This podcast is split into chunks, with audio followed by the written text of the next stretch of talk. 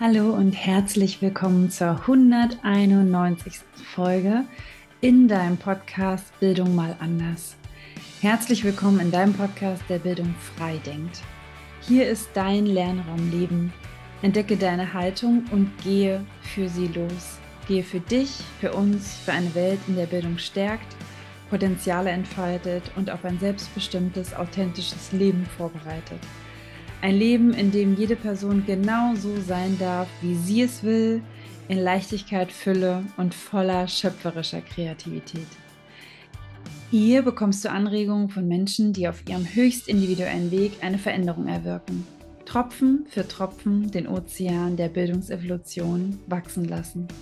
Gemeinsam in Verbundenheit einen Unterschied machen. Herzlich willkommen zu dieser neuen Folge. Es gab ja jetzt ein bisschen Pause im Podcast. Im Hintergrund wird ganz viel umgebaut. Vielleicht hast du es mitbekommen. Wir sind jetzt ein Vierer-Team.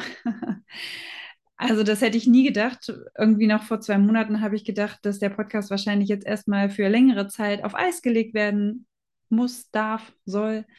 Ähm, ja, und jetzt sind wir zu viert und ich freue mich riesig.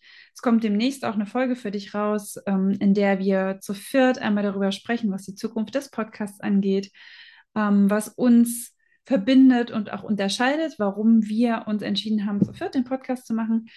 Und wenn ich wir vier sage, meine ich Laura. Laura ist nämlich zurück. Laura ist zwar gerade auf den Philippinen und macht dort ein Auslandspraktikum mit ihrer Familie. Gemeinsam ist sie dort.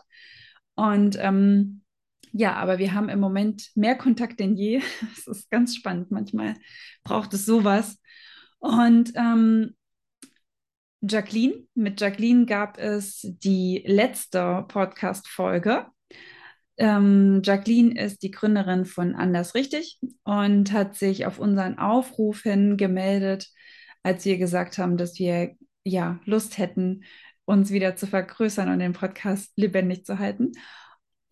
Und neben Laura, Jacqueline und mir ist da noch die liebe Vera Wollenberg. Und Vera hast du vielleicht auch schon in dem ein oder anderen Interview hier im Podcast gehört. Vera gehörte damals mit zur Schule des Lebens, dann zu Summer Star und ist Expertin, auch wenn sie selber den Begriff nicht so gerne mag, aber für mich ist sie einfach wirklich eine Vorreiterin auf dem Gebiet der gewaltfreien Kommunikation und der ja, achtsamen und wertschätzenden Familienkommunikation. Und ich freue mich sehr, dass äh, wir zu viert jetzt gemeinsam hier im Podcast vorangehen. Und als Überleitung zum Thema der heutigen Folge, ich nehme dich nämlich heute mit auf die Bildungsreise Schwangerschaft. Und deswegen ist, ähm, ja, weil ich jetzt gerade im neunten Monat schwanger bin, gar nicht so richtig klar, wie meine nahe Zukunft im Podcast aussieht. Aber ich fühle den Podcast sehr getragen und gehalten von dem wunderbaren Team, das wir gerade sind. Und ähm, ja, freue mich riesig darauf und bin sehr gespannt, wann ich selbst dann wieder den Impuls verspüre, ähm, ja, mich zu melden. Und ähm, genau, könnte mir vorstellen, dass es sogar früher ist als gedacht, vielleicht, aber who knows? Ich folge da einfach dem, was da kommt. Die Podcast-Folge heute ist richtig für dich, wenn du Lust hast, dich mit dem Thema Schwangerschaft zu beschäftigen, wenn du Lust hast, einfach ein bisschen zu, was zu erfahren, egal ob das jetzt für dich aktuell selbst ein Thema ist oder nicht. Und wenn du einfach Lust hast und es dich interessiert zu hören, was ich erfahren habe auf dem Weg, den ich in ja, den letzten Monaten gegangen bin. Und ich möchte heute meine sechs Main Learnings mit dir teilen. Ähm, denn ich befinde mich jetzt am Ende meiner Schwangerschaft. Ich bin im neunten Monat am Samstag, dann im zehnten Monat. Denn viele von euch wissen das bestimmt schon. Ähm, man ist nämlich eigentlich zehn Monate schwanger und gar nicht neun Monate. Das ist auch zum Beispiel so ein, so ein Irrglaube, der, ähm, ja, also im zehnten Monat kommt zumindest das Kind dann. Genau.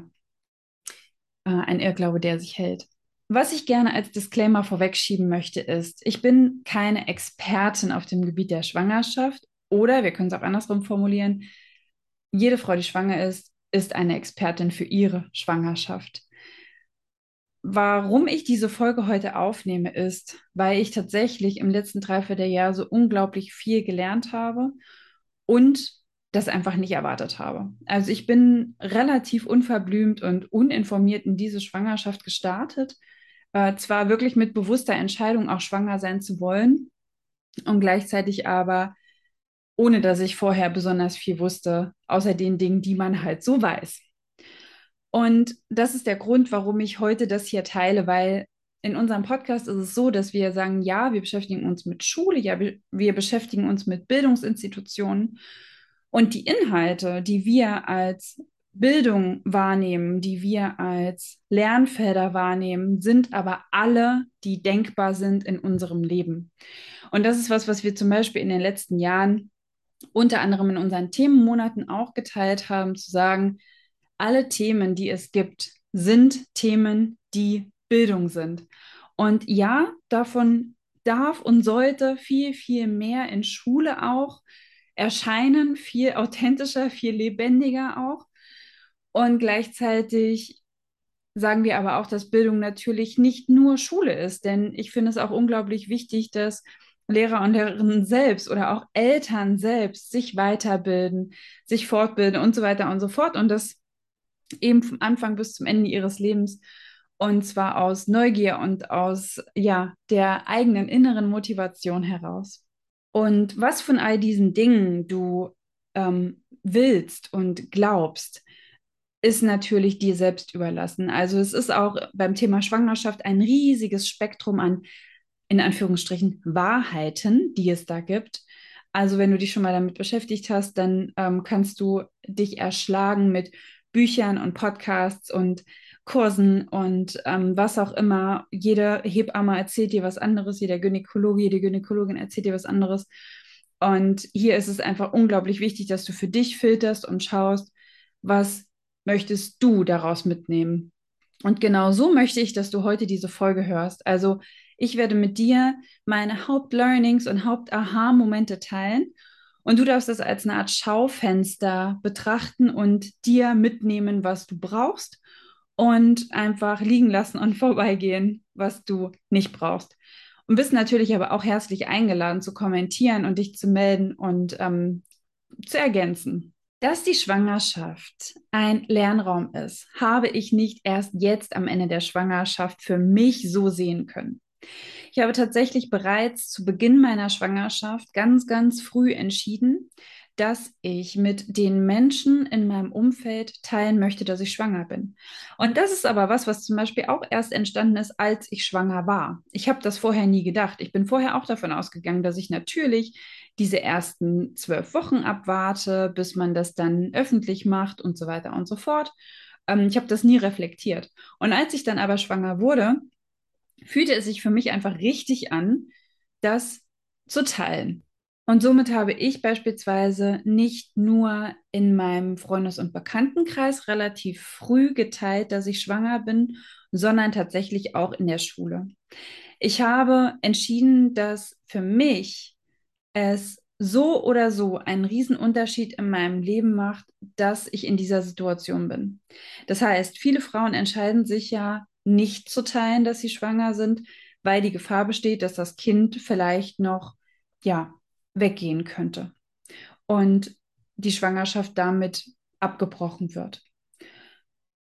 Und für mich war aber genau das der Grund zu sagen, ich möchte das teilen, weil ich mich in der Lage gefühlt habe, damit umzugehen. Ich habe mich bewusst dafür entschieden, dies als Lernraum zu nehmen und zu teilen, ich bin schwanger und die Kinder und auch meine Kollegen, Kolleginnen und die Eltern mitzunehmen dahin, was das bedeutet.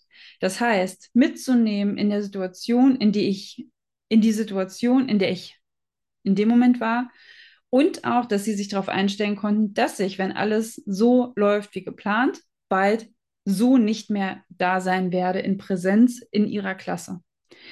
Das ist das eine. Und gleichzeitig ist es aber so, dass ich mich als wirklich Vollblut, Herzblut-Pädagogin betrachte und ich mein Leben zum Beispiel auch zum Lernraum für die Kinder mache und ich wirklich als hundertprozentig ich in die Klasse gehe. Und wenn ich als hundertprozentig ich in die Klasse gehe, gehe ich auch als schwangere Frau in die Klasse, wenn ich schwanger bin. Und so habe ich es für mich verstanden. Aber da möchte ich jetzt auch noch mal eine kleine Randnotiz machen Es ist mir dabei aber nicht wichtig, dass das jede Frau machen muss. Auf gar keinen Fall. Mir ist total wichtig, dass du für dich entscheidest, was du für richtig hältst, wo du glaubst, das fühlt sich gut und richtig an. Und jede Entscheidung ist dann natürlich auch richtig. Es gibt hier, wie in dieser ganzen Folge übrigens, bei dem ganzen Thema und ich glaube sogar im ganzen Leben, keine allgemeinen Wahrheiten. Es gibt nicht, so soll es sein und so soll es nicht sein. Und ich bin viel dafür kritisiert worden, dass ich so früh meine Schwangerschaft auch mitgeteilt habe. Und gleichzeitig war es für mich aber die beste Entscheidung. Ich habe da auf mich gehört und bin heute auch sehr, sehr froh darüber, auch was die Rückmeldung zum Beispiel von meinen Schüler und Schülerinnen angeht. Und eine weitere Sache, die für mich damit zusammenhing, ist, bei uns ist es so in der Schule, wir haben häufig so Projektwochen, in denen bestimmte Themen behandelt werden. Und so gibt es zum Beispiel am Ende der Klasse 6 eine sogenannte Sexwoche. Das heißt, in dieser Woche wird das Thema Aufklärung, Sexualität und so weiter behandelt. Und ich habe in der sechsten Klasse meine Schwangerschaft in meiner Klasse verkündet. Und für mich war es zum Beispiel total klar, dass ich jetzt nicht das verheimliche, und dann aber ein Vierteljahr später die Schüler und Schülerinnen zum Thema Sexualität irgendwelche Arbeitsblätter ausfüllen, sondern für mich war in dem Moment klar, das ist Aufklärungsunterricht. Genau das ist es, was es braucht. Und natürlich können wir nicht immer eine schwangere Frau irgendwie in der sechste Klasse stecken. Das war natürlich Zufall. Und gleichzeitig ist es aber für mich so, dass ich das zum Thema gemacht habe, weil es gerade Thema war. Und es war unglaublich spannend, was die Kinder auch für Fragen hatten, was die Kinder beschäftigt hat, als sie auch gemerkt haben, ich bin offen dafür, sie dürfen mir jede Frage stellen. Und ähm, das ist auch nochmal als Mini-Hinweis auch etwas, was wir zum Beispiel in zwei Themenmonaten auch ähm, behandelt haben. Zum einen im Themenmonat Sexualität. Ich glaube, da haben wir sogar zwei Themenmonate gemacht, weil es so ein Riesenspektrum gibt an Dingen, die ja mehr gehört und gesehen werden dürfen.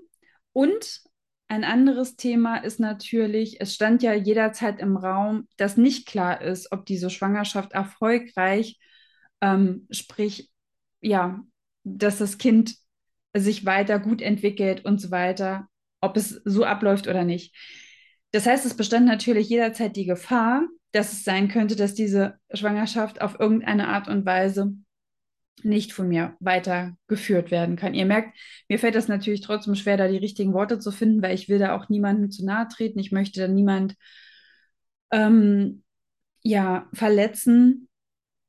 Und gleichzeitig finde ich, ist aber auch das ein unglaublich wichtiges Thema, weil es einfach so tabuisiert ist. Und das ist was, was wir in unserem Themenmonat Tod, Trauer, Sterben im Dezember letzten Jahres ganz, ganz ja, intensiv ähm, besprochen haben und auch zum Thema Fehlgeburten und zum Thema ähm, ja, Kindersterblichkeit und so weiter und so fort. Und das sind halt einfach Dinge, die passieren in unserem Leben, die sind Teil unserer Leben.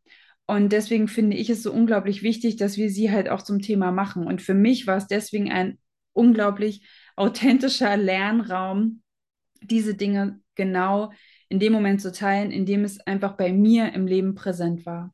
So, und die Dinge, die ich jetzt zusammengesammelt habe an Learnings, sind teilweise random, teilweise ähm, ja, einem Thema untergeordnet. Und ich möchte beginnen mit Food, mit Essen.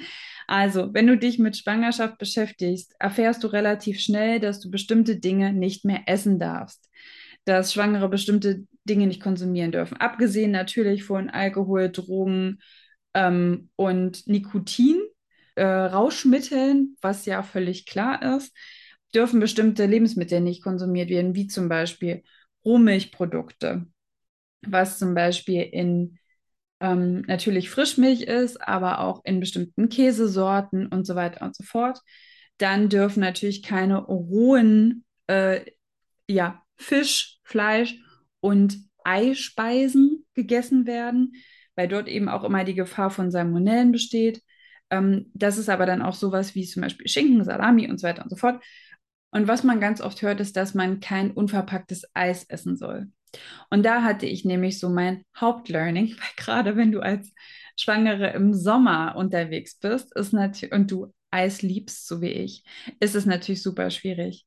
Es ist so, dass du tatsächlich vermeiden solltest, Soft-Eis zu essen, weil das ist natürlich eine totale Keimschleuder und das sollte man tatsächlich vermeiden. Aber Eis aus der Eisdiele, Kugeleis, darfst du essen. Das ist zum Beispiel was, was mir auch immer gesagt worden ist, was man auch ganz oft hört, dass man auch das nicht essen darf, weil ähm, diese Behälter ja auch offen sind und so weiter und so fort. Und hier die Good News, du darfst es essen. Genieß das Eis, weil wir haben einfach so, so hohe Hygieneauflagen, dass da gar nichts passieren kann. Und eine weitere Sache, die jetzt schon so ein bisschen vorweggreift und über Schwangerschaft hinausgeht, aber auch ein ganz wichtiges Learning für mich darstellte, ist es, dass bisher immer davon ausgegangen wurde, dass in der Stillzeit bestimmte Lebensmittel auch nicht gegessen werden dürfen. Also keine blähenden Lebensmittel, kein Knoblauch, keine, keine Zwiebeln, ähm, keine Zitrusfrüchte, nichts Scharfes und so weiter und so fort, weil es immer hieß, dass das, wenn gestillt wird, sich direkt auf die Milch, auf das Kind überträgt und das Kind davon ähm, ja einen wunden Hintern kriegt und so weiter und so fort. Und tatsächlich ist es aber so, dass ich jetzt gelernt habe, du darfst in der Stillzeit alles essen, wonach dir ist. Und klar, wenn das Kind irgendwelche Symptome hat, kannst du natürlich gucken, ähm, liegt es vielleicht an meiner Ernährung? Und wenn, wenn das so ist, dann kannst du ja immer noch irgendwie Dinge weglassen oder ähnliches. Aber das war zum Beispiel für mich so wichtig, weil Kochen ohne Zwiebeln und Knoblauch macht einfach keinen Sinn. So. okay, ich bin mir nicht sicher, ob ich es gerade gesagt habe. Food Learning war Learning Nummer 6. Jetzt kommt Learning Nummer 5, der vertrauensvolle Support es ist unglaublich, unglaublich wichtig, dass du in deiner Schwangerschaft oder das Schwangere, und das gilt jetzt natürlich nicht nur für dich, wenn du schwanger bist, sondern auch, wenn du Menschen in deinem Umfeld kennst, die schwanger sind. Denn dann betrifft dich das als, ja, Person, die den Support darstellen darf. Es ist nämlich unglaublich wichtig, dass schwangere Menschen ein sicheres Umfeld haben, ein Umfeld haben, in dem sie sich wohlfühlen, in dem sie sich aufgehoben fühlen und wo sie vertrauen können. Und das sind zum einen die Menschen, die sie umgeben. Und als Schwangere darfst du dir dann aussuchen, wen möchtest du dabei haben. Und das ist unglaublich wichtig, dass du dich da auch wirklich abgrenzt und ähm, da schon lernst, wer tut mir gut und wer tut mir nicht gut, wenn du das nicht vor deiner Schwangerschaft schon gemacht hast. Und was aber genauso wichtig und in der Schwangerschaft eben auch sehr, sehr essentiell ist, sind natürlich gute professionelle Begleitungen wie Hebammen und ja, medizinisches Personal. Denn hier, und das habe ich vorhin schon mal gesagt, gibt es einfach auch tausend verschiedene Ansätze. Und du darfst für dich schauen, wer passt zu mir. Und da möchte ich jetzt auch gar nicht irgendeine Lanze für irgendwas brechen, was vielleicht sich für mich gut und richtig angefühlt hat, weil ich überhaupt nicht den Anspruch darauf habe, dass das irgendeine allgemeine Wahrheit ist. Und dennoch ist es total wichtig, dass du dich gut aufgehoben fühlst. Und dabei darfst du deinem Gefühl vertrauen. Es ist nämlich ein Prozess, in dem ganz viel passiert, in dem vor allen Dingen sehr, sehr viele sehr emotionale Momente und Situationen an der Tagesordnung sind. Und da ist es einfach wichtig, dass du Menschen um dich herum hast, denen du dich anvertrauen kannst, wo du dich auch fallen lassen kannst. Und was noch ganz wichtig zu wissen ist, es gibt so eine genannte Mutterschaftsrichtlinien. Und in diesen Mutterschaftsrichtlinien stehen bestimmte Dinge beschrieben, wie zum Beispiel, dass du dreimal in der Schwangerschaft einen Ultraschall machen solltest. Wenn du aber nicht gut aufgeklärt wirst oder dich nicht selber beliest, kann es halt sein, dass dein Gynäkologe, deine Gynäkologin dir vielleicht in jedem Monat einen Ultraschall aufquatscht. Ähm, oder zum Beispiel gegen Ende der Schwangerschaft jedes Mal ein CTG, also die Herztöne des Kindes machen will und so weiter und so fort, weil wir teilweise einfach auch Goldesel sind. Also die, der medizinische Bereich ist einfach auch ein Wirtschaftsbereich.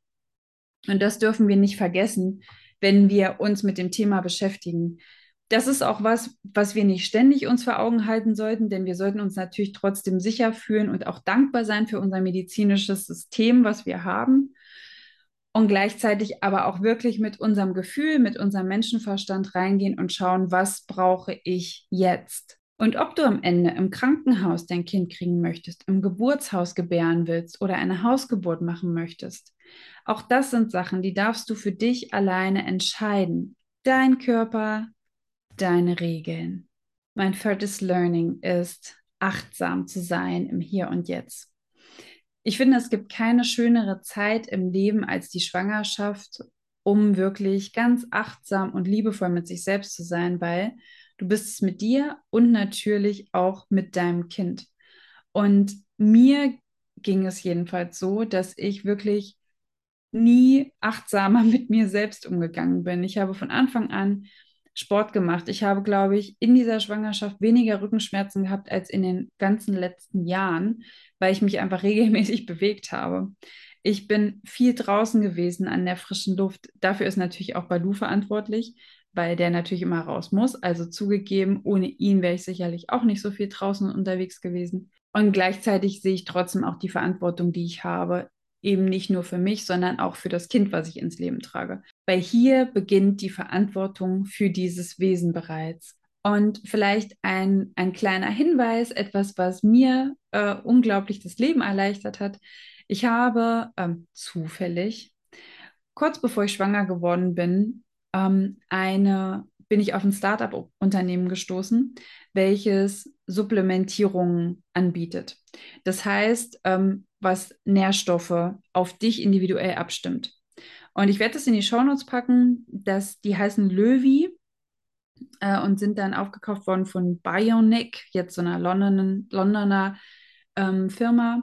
Und das sind Mediziner und Wissenschaftler, Sportwissenschaftler, die ähm, individuelle Supplementierungsprodukte auf den Markt gebracht haben. Und anhand eines Blutbilds stellen sie dann fest, was genau für ähm, Nährstoffe du brauchst.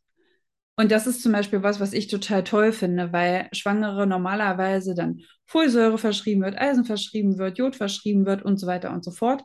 Und das aber ganz oft unabhängig davon, was ich wirklich eigentlich brauche. Und das ist was, was ich zum Beispiel nie gut gefunden habe.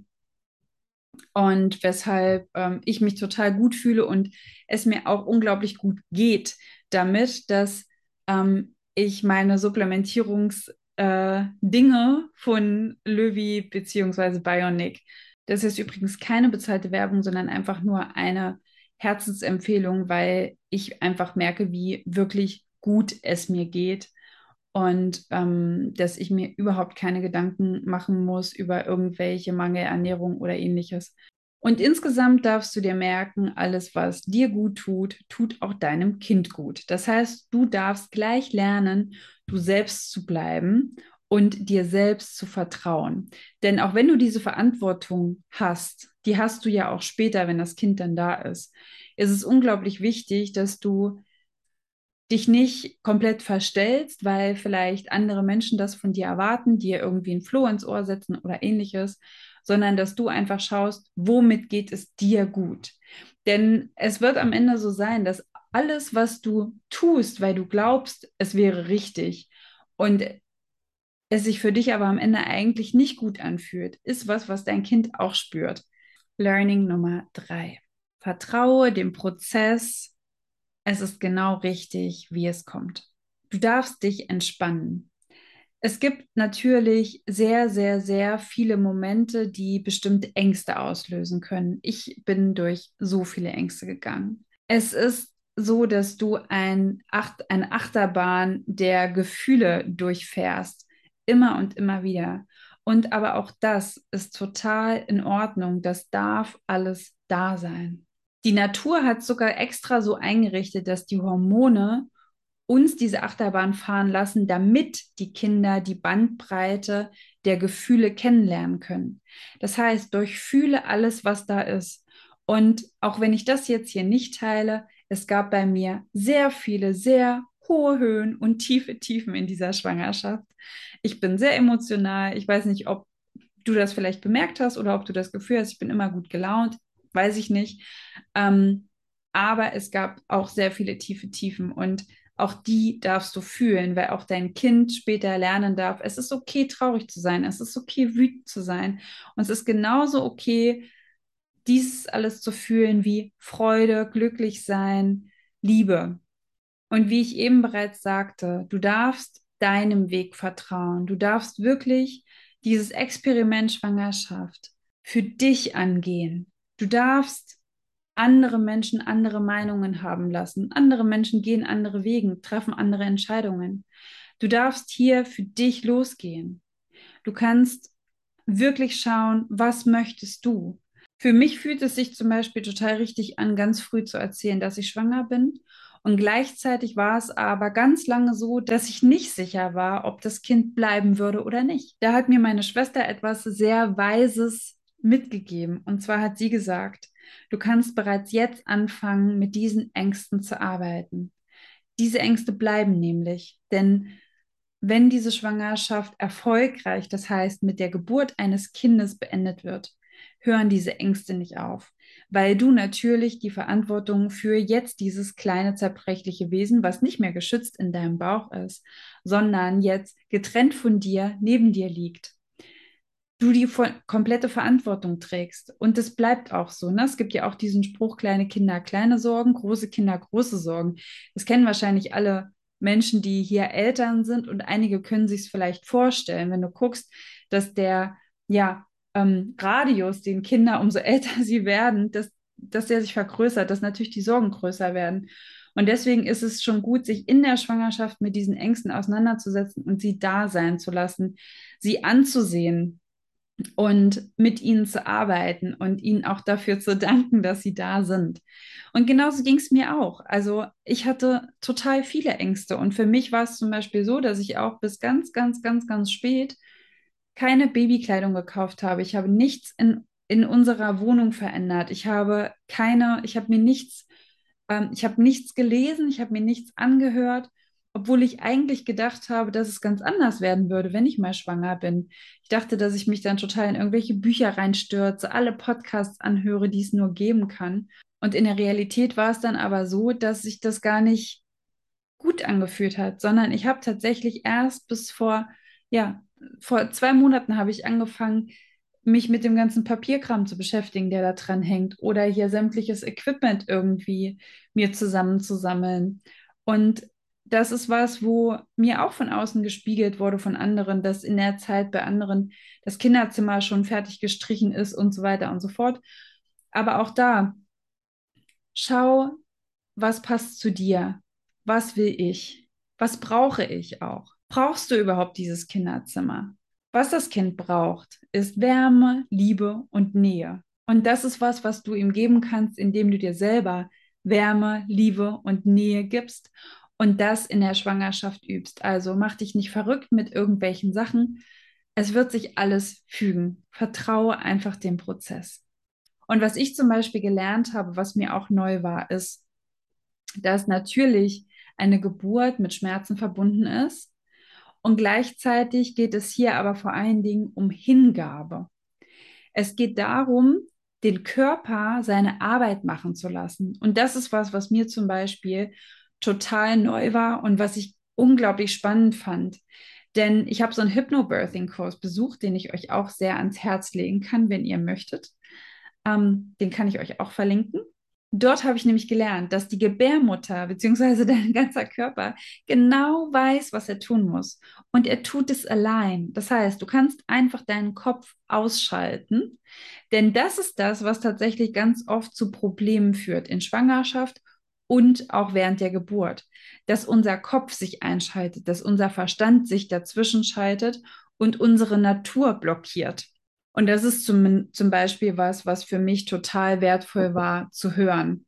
Weil ganz häufig hören wir immer was von Geburtsverletzungen und so weiter und so fort. Und das passiert aber dann, wenn wir nicht gut aufgeklärt sind.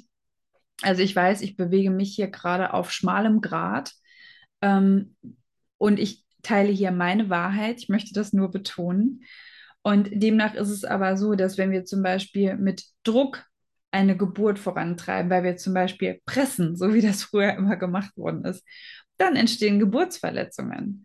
Oder wenn wir uns in einem Setting bewegen, in dem wir uns nicht wohlfühlen und in dem wir uns nicht gut aufgehoben fühlen oder das Gefühl haben, dass uns über unseren Kopf hinweg irgendwelche Entscheidungen getroffen werden, auch dann kann es eben sein, dass du dich ohnmächtig fühlst. Denn eigentlich ist eine Geburt ein so unglaublich kraftvoller Akt, in dem die Frau Kräfte entwickelt wie eine Bärin und wir es aber einfach gewohnt sind, der Medizin mehr zu vertrauen als unserer eigenen Körperweisheit.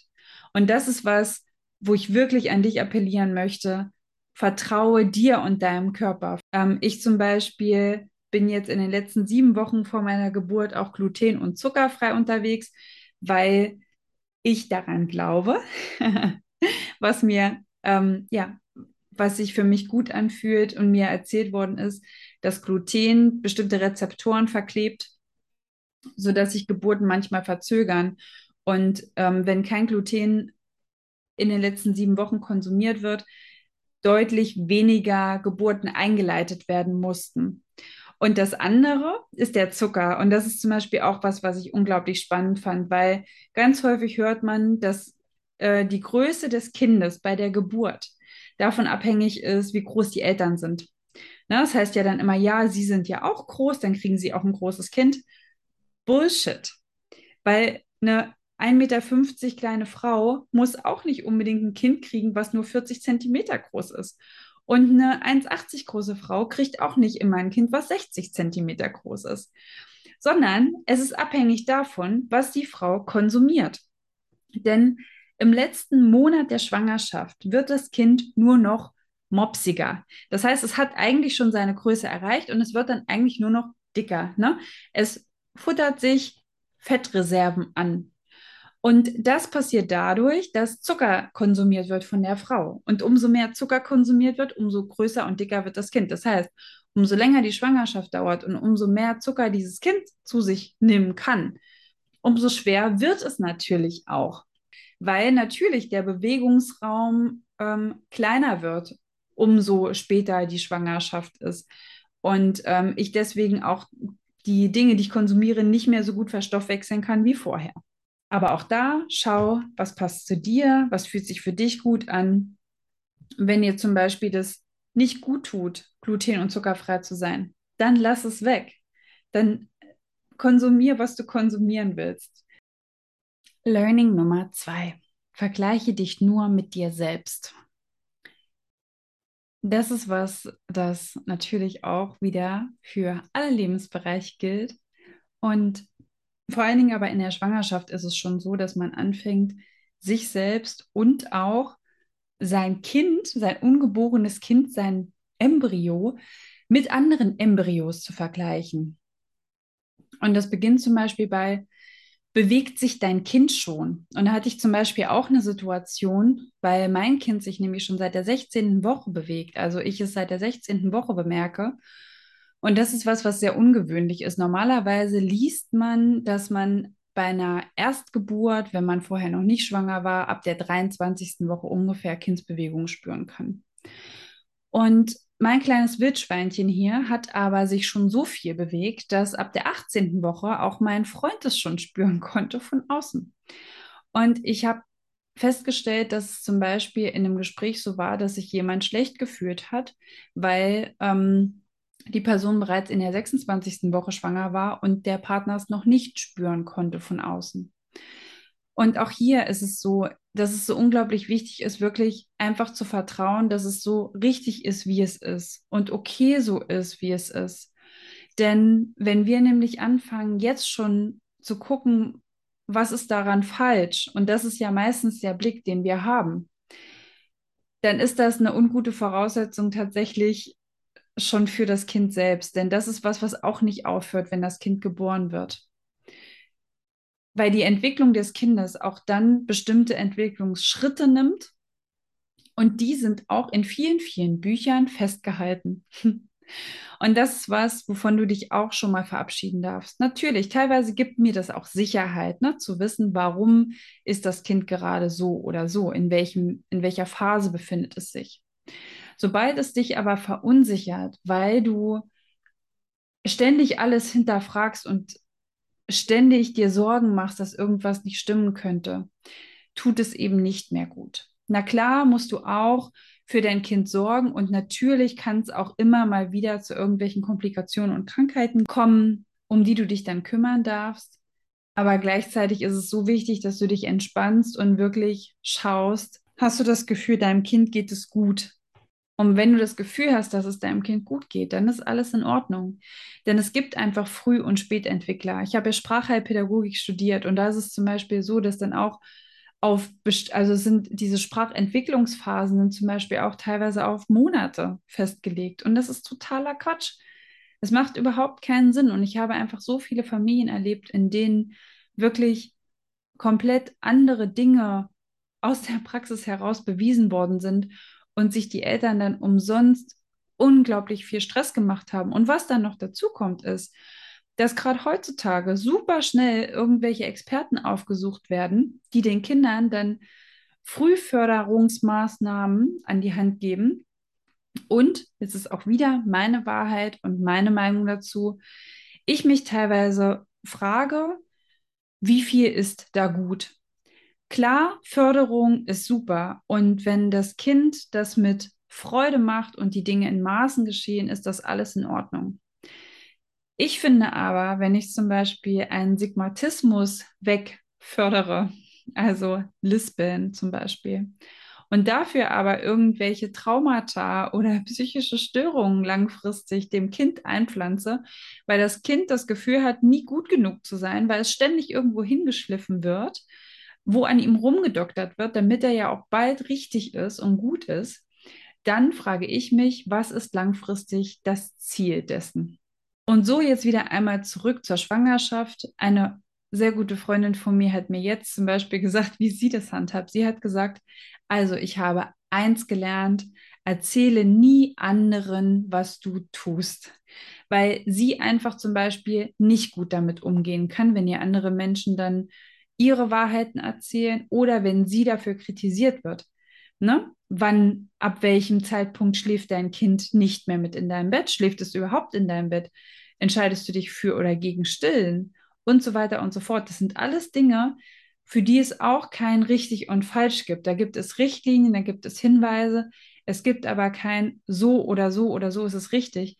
Denn du musst immer schauen, wie ist es in deinem Leben? Was passt gerade für dich, für dein Kind? Für das Umfeld in dem Leben. Und das aller, allerwichtigste Learning, was ich hatte, do self-care. Achte auf dich selbst. Ja, Schwangerschaft ist keine Krankheit. Das ist was, was man ja auch immer wieder hört. Und gleichzeitig ist in der Schwangerschaft ein hormoneller Komplettumbau des Körpers der Fall. Ich meine, was ist das für ein Riesenwunder, dass wir diesen Zyklus haben und auf einmal entwickelt sich da ein, ein kleiner Mensch. Ich, also ist das ist doch Wahnsinn. Das ist doch wirklich ein Naturwunder. Und dem folgt, dass sich der Körper umbaut so, dass dieses Kind auch in mir wachsen kann. Und das führt dazu, dass einfach vielen Frauen in den ersten drei Monaten zum Beispiel sehr schlecht geht. Und das ist der Zeitraum, in dem man ja noch gar keinen Bauch sieht. Und ganz häufig ist es so, dass hier Pregnant Shaming, nenne ich es einfach mal, von Frauen geschieht, ähm, denen dann von außen gesagt wird, ihr habt dich mal nicht so, ne? Ich bin auch losgegangen. Ganz oft passiert das nämlich genau von anderen Frauen, vor allen Dingen von anderen Frauen, die auch selber schon Kinder gekriegt haben, die sich dann mit dir vergleichen und dir sagen, was gut und was nicht gut ist. Und ganz häufig ist es so, dass viele Frauen auch selbst sich dadurch eine Zeit gequält haben und es ihnen nicht gut ging und sie auf Arbeit gegangen sind. Und jetzt, anstatt dich zu supporten und anstatt zu sagen, achte auf dich, tu das, was dir gut tut, das hätte ich auch machen sollen, sagen sie, naja, ich bin ja auch bis zum neunten Monat losgegangen. Und deswegen auch hier, tu dir selbst Gutes. Du hast Verantwortung für ein Leben oder für zwei Leben sogar. Und auch hier ist die pränatale Prägung des Kindes auch nicht zu vernachlässigen, denn das Kind kriegt alles mit.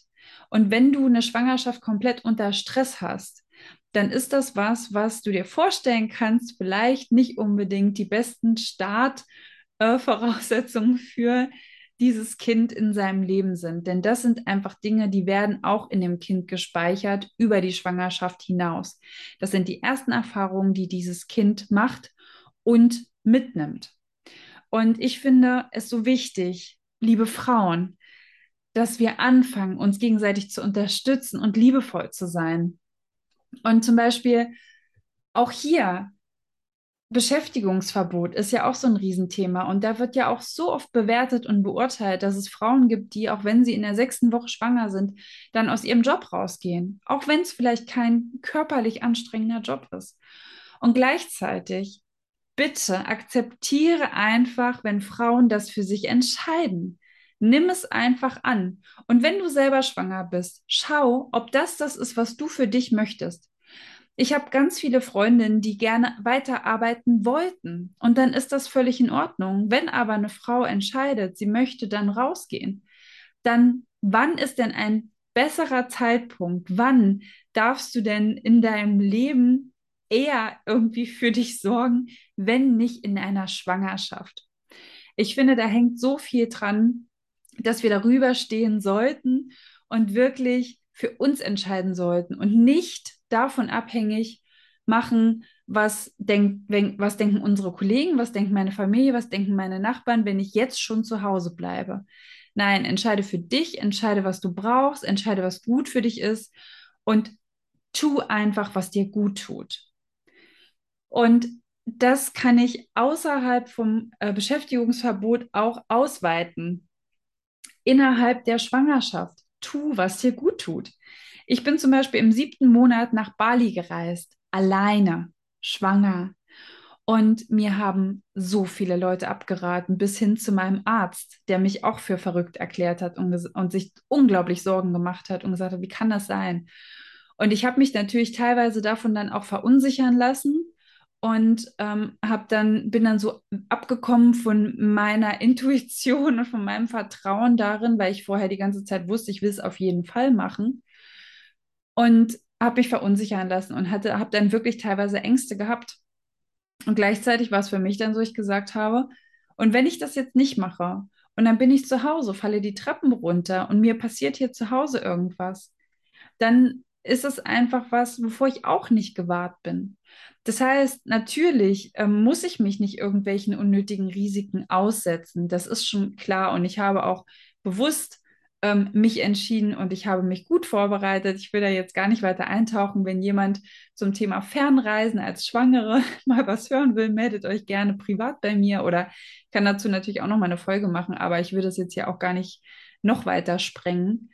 Ähm, hör auf dich und tu, was dir gut tut lass dir gut gehen, feiere dich als Schwangere, nutze einfach alle Möglichkeiten, die du hast und ja, lerne auf dich selbst zu hören. Denn hier ist einfach schon auch wieder eine gute Übung fürs Mama-Sein drin. Lerne darauf zu hören, was dir gut tut. Du brauchst niemandem etwas beweisen. Es gibt so einen schönen Spruch, der gilt sicherlich nicht immer für alles, aber in dem Moment schon. The less you care, the happier you'll be. Also, je weniger es dich interessiert, umso glücklicher wirst du sein. Bitte achte auf dich, sei liebevoll mit dir und hör auf deinen Körper. Hör auf das, was dir dein Körper sagt, was er in dem Moment braucht. So, und das war's mit dieser Folge. Ich möchte dir gerne noch den Podcast Hebammensalon ans Herz legen, wenn du dich dafür interessierst, noch ein bisschen mehr reinhören möchtest. Und zwei Bücher. Das eine ist das Artgerecht Babybuch von Nicola Schmidt. Artgerecht ist sowieso eine super coole Reihe, die hat auch noch andere Bücher. Und dann gibt es das Buch von Philippa Perry. Das heißt, das Buch, von dem du dir wünschst, deine Eltern hätten es gelesen. Auch ganz großer Tipp. Und Hypnobirthing bei Lissy Sobotta. Es gibt natürlich noch eine Million andere Sachen, aber das sind so die Main-Sachen, die ich dir wirklich sehr ans Herz legen kann. Und jetzt danke ich dir, dass du eingeschaltet hast. lass uns total gerne einen Kommentar auf Instagram. Kontaktiere uns. Wir bauen aktuell unsere Homepage um. Das heißt, du wirst in Kürze erfahren, wo und wie du uns auch wieder außerhalb von Instagram erreichen kannst. Ich danke dir sehr für deine Treue. Ich danke dir für deinen Support über die lange Zeit oder wenn du ganz neu zu uns gefunden hast. Danke, dass du dir diese Folge angehört hast. Danke für alle iTunes-Rezensionen und für jedes Teilen einer unserer Folgen. Das hilft uns dabei, unser Netzwerk zu vergrößern, Menschen zu erreichen und ihnen unseren Content zur Verfügung zu stellen und vor allem gemeinsam, aktiv und bewusst den Weg der Bildungsevolution zu gehen. Also lass uns bitte gemeinsam in Verbundenheit einen Unterschied machen. Ich freue mich, wenn du das nächste Mal auch wieder dabei bist. Alles Liebe, deine Mia.